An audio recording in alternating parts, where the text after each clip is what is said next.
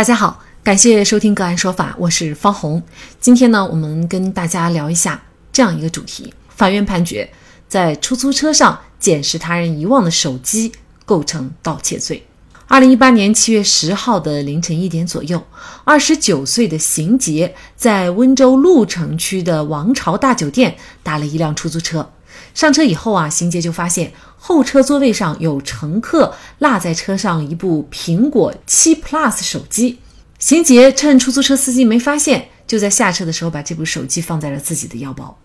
案发以后啊，公安机关追回了这部苹果手机，并且发还给了失主潘某。而邢杰呢，被行政拘留了十二天以后，又被刑事拘留。公安机关最终以盗窃罪对。邢杰进行了立案侦查，那邢杰觉得失主遗失在出租车后座的手机呢是遗失的物品，处于没有人保管的状态。那么公安人员找到他以后，他又主动的归还了手机，自己的行为不该构成犯罪。那这个案件，浙江省温州市鹿城区人民法院审理认定啊，邢杰犯盗窃罪，单处罚金人民币五千元。邢杰对判决不服，又提出了上诉。二审法院驳回了他的上诉，维持原判。邢杰拿了别人遗忘在出租车上的手机，为什么会构成盗窃罪？捡来的东西都会构成盗窃罪吗？就这相关的法律问题，今天呢，我们就邀请北京盈科上海律师事务所高级合伙人、扬子鳄刑辩联盟主席周晓杨律师和我们一起来聊一下。周律师您好，方红您好。嗯，感谢周律师。那么有了这样的一个判决呢，可能很多网友就不淡定了啊，就是是不是只要捡到了别人遗失的物品，就有可能构成犯罪呢？比如说邢杰，他为什么会构成盗窃罪？那么当然这个问题在这个律师界啊，尤其是在刑事界的话，应该说这是一个共识啊。不是说捡到东西啊就会构成犯罪。那么如果地上有东西啊，它是在一个开放的空间啊，人流流动的空间，那么掉一个东西你去把它捡了，性质是一个捡到东西啊。但是如果说啊，就像本案一样，它是在一个密闭的空间，就是说是在一个出租车啊里面，如果有乘客啊把这个手机或者包掉在出租车上了啊，通常啊他回去之后发现东西掉了。他会打发票上的电话给司机，然后把东西给找回来啊。这个失物招领回来，一般就是通过这样的方式。但是你去发现这个有东西掉在上面，你就把它拿走了之后啊，人家就找不回来了。这个东西是掉在一个出租车上，还是掉在一个地铁上啊？你去把它捡了，性质也是不一样的啊。如果是在一个地铁上啊，你捡到一个手机。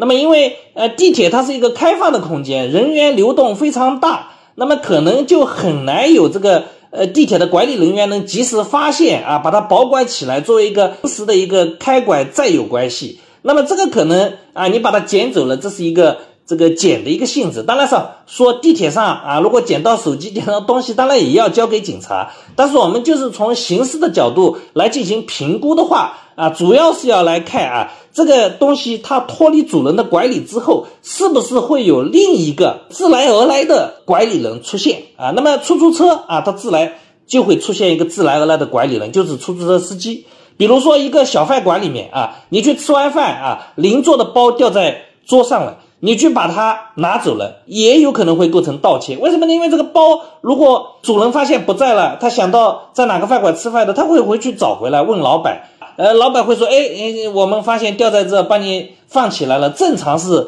呃这样的一个情况啊，你把它拿走了，这个其实是符合秘密窃取的相应的特征的啊。再举一个例子，就好比啊，一个人啊，他拿着一叠钱在马路上走，结果风来刮跑了，这个钱若刮的满天到处都是，已经不在他自己能找回的这个控制范围之内了。那么你如果地上见到，那你去把它捡起来了，那这个性质应该是属于呃捡。但是如果说这个风啊把这个钱吹得离他十米以内，然后呢风就没有了，他自己一张一张能够呃把它全部捡起来的，但是你就趁他不注意啊，把他转过身去的地上的钱捡起来，然后拿走了，那这个可能就是盗窃的性质啊，就是同样的啊这样的情况，你要去看就这个财物。啊，一个是不是在这个主人的控制范围之内？另一个就是如果不在这个财务主人的控制范围之内，是不是能够自然而然的产生一个临时的一个管理人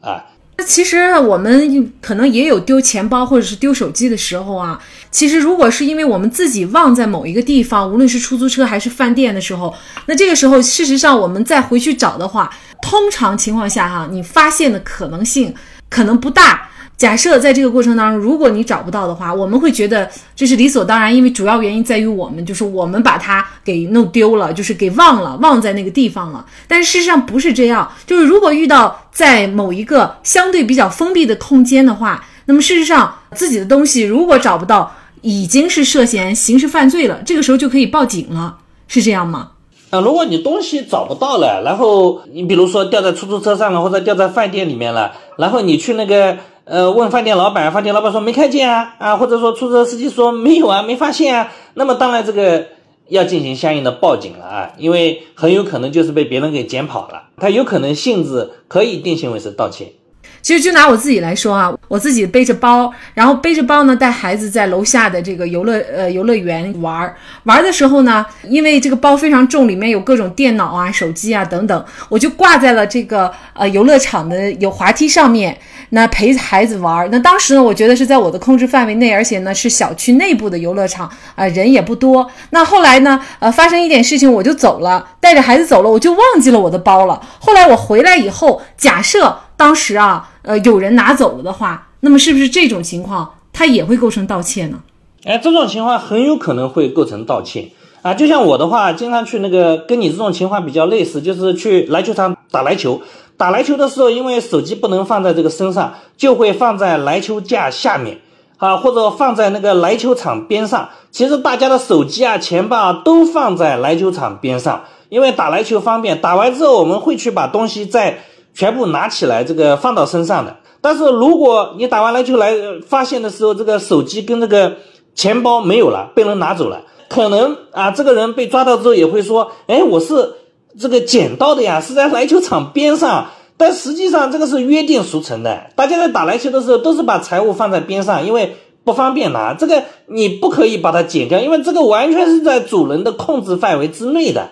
到底是盗窃还是？侵占啊，还是说是这个拾得物啊？其实根据社会常识是可以判断的。你自己去这个捡的这个人，他自己也是可以判断的。就是到底是真的是掉在地上的啊，已经主人不知道是谁了，主人可能也想不起来掉在哪的，还是说呃完全是在这个主人的控制范围之内，或者说主人是忘掉了，但是在这个空间之内很快会产生一个临时的一个管理人啊，临时的一个。呃，再有人啊，这种情况他其实是完全可以根据社会常识来判断的。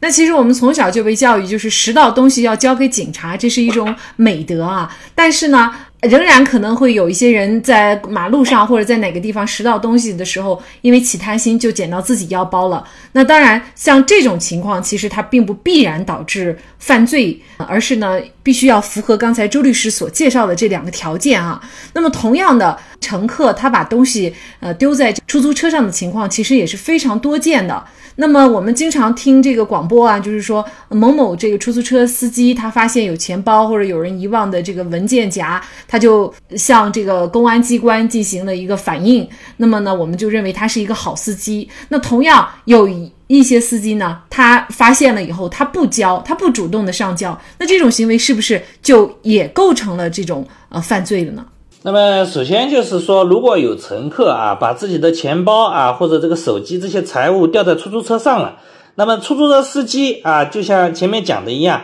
他是对这个呃掉在上面的这些财物有一个临时保管的这个义务，就是说他把这个财物拿回家啊或者他保管起来啊，这个是合法的，但是你应该把这个财物啊交还给。失主，或者说这个联系警察啊，上交警察。当然，如果你能做到这一点，肯定是一个呃好人好事啊。但是如果说你就回家不吱声了，那么对我们的刑法来说，它是最后一道屏障。那么也没有说这样就能构成犯罪啊，他可能违反了这个出租司机的这呃道德规范，违反了公司的相关规定。但是呢，还没有构成犯罪。但是如果说乘客发现东西掉在出租车上了，然后我来问你讨还的时候，你不承认，你拒不退还，那么这种情况的话啊，它的性质就转变了，它从一个保管关系变成了一个侵占关系。那么如果数额较大的话，是可以构成侵占罪。这个出租车车主捡到了乘客遗失的物品，和下一位乘客捡到上一位乘客遗失的这个物品，它的定性是完全不同的。主要就在于出租车司机他可能有一个合理的一个管理者的角色啊，是的，包括饭店老板也是这样，人家东西掉在那了，我把它收起来，这个是绝对是一个他的那个职权范围内，也是在他的管理空间内的一个管理职权，但是。如果人家发现东西掉了，来问你要回来的时候，你要及时返还。如果你拒不退还，那么性质就变了。所以呢，我们在遇到这种遗失物的时候，什么情况下该捡，什么情况下不该捡，这个确实要考虑好了，否则就有可能涉嫌犯罪了。啊，是的，比如说乘客，你到出租车上啊，别人掉了财物在里面，那么通常来说啊，你肯定是交给司机啊，司机去进行返还。如果你是在地铁上捡到了，那么当然是应该交给地铁站的管理人员或者交给警察啊，而不应该说啊这个呃我是捡到的东西我就拿回家不可以。那么对于这个呃管理人员来说，就是这个空间是我管理的，这个饭店是在我管理职权内的，这个汽车啊是在我管理范围内的。那么你如果有人掉了东西在上面，你当然应该把它收好。那么收好之后再去联系警察。说到这儿，也让我想起了。我到韩国遇到的一件事儿啊，就去年夏天的时候，我们一家人呢在韩国的一个烤肉店吃饭。那么这家烤肉店装修的非常普通，类似于我们国家街边的小饭店，甚至在三四十度的高温里都没有空调，只有风扇。所以呢，它确实是一个比较简陋的一个小饭店啊。但是呢，它的地段是比较繁华的。当时门是大敞大开的，面向马路，门口来往的行人是非常多的。那我们旁边桌上呢，当时是七八个日本人呢，也在吃饭。那吃饭的过程当中啊，其中有人就要先走，那么其他的人都非常礼貌的起身到门口去送。那让我感到非常惊讶的就是呢，他们桌上所有的人都离开了餐桌，桌子上一个人都没有留下的情况下，钱包呀，还有手机呀，他们都直接放在桌子上。那公文包还有一些公文包也直接留在座位上。那我以为他们出去了，可能马上就回来了，毕竟还有那么多贵重的东西放在那儿。可是没想到呀，大概五分钟、十分钟、十五分钟过去了，都没有人回来拿这个东西。那我和老公当时也是面面相觑啊，是他们心太大了，还是治安太好了呢？应该说，我们国家古代就有夜不闭户、路不拾遗的祥和景象。这样的社会风气呢，确实是需要依赖于我们每个个人素质的提高。好，在这里也再一次感谢北京盈科上海律师事务所高级合伙人、扬子鳄刑辩联盟主席周小阳律师。那明天晚上，也就是本周五晚上的个案说法直播继续开启，话题是追债被拖的错过时机，六十万借款打水漂。那届时我们将邀请云南省律师协会刑事专业委员会副主任王绍涛律师和我们一起来聊一下这个话题。同时呢，也欢迎您参与，跟我们一起聊聊您的那些要不回以及难要的债。那么大家如果想获得我们节目的图文资料，欢迎您关注“个案说法”的微信公众号，在历史消息当中就可以找到这期节目的全部图文资料。那么大家在生活工作当中遇到一些法律问题呢，也欢迎大家向我们进行咨询。您可以添加幺五九七四八二七四六七这部手机号码的微信号，就可以找到我们。他们都非常的资深、专业和负责人。感谢您的收听，我们下期节目再见。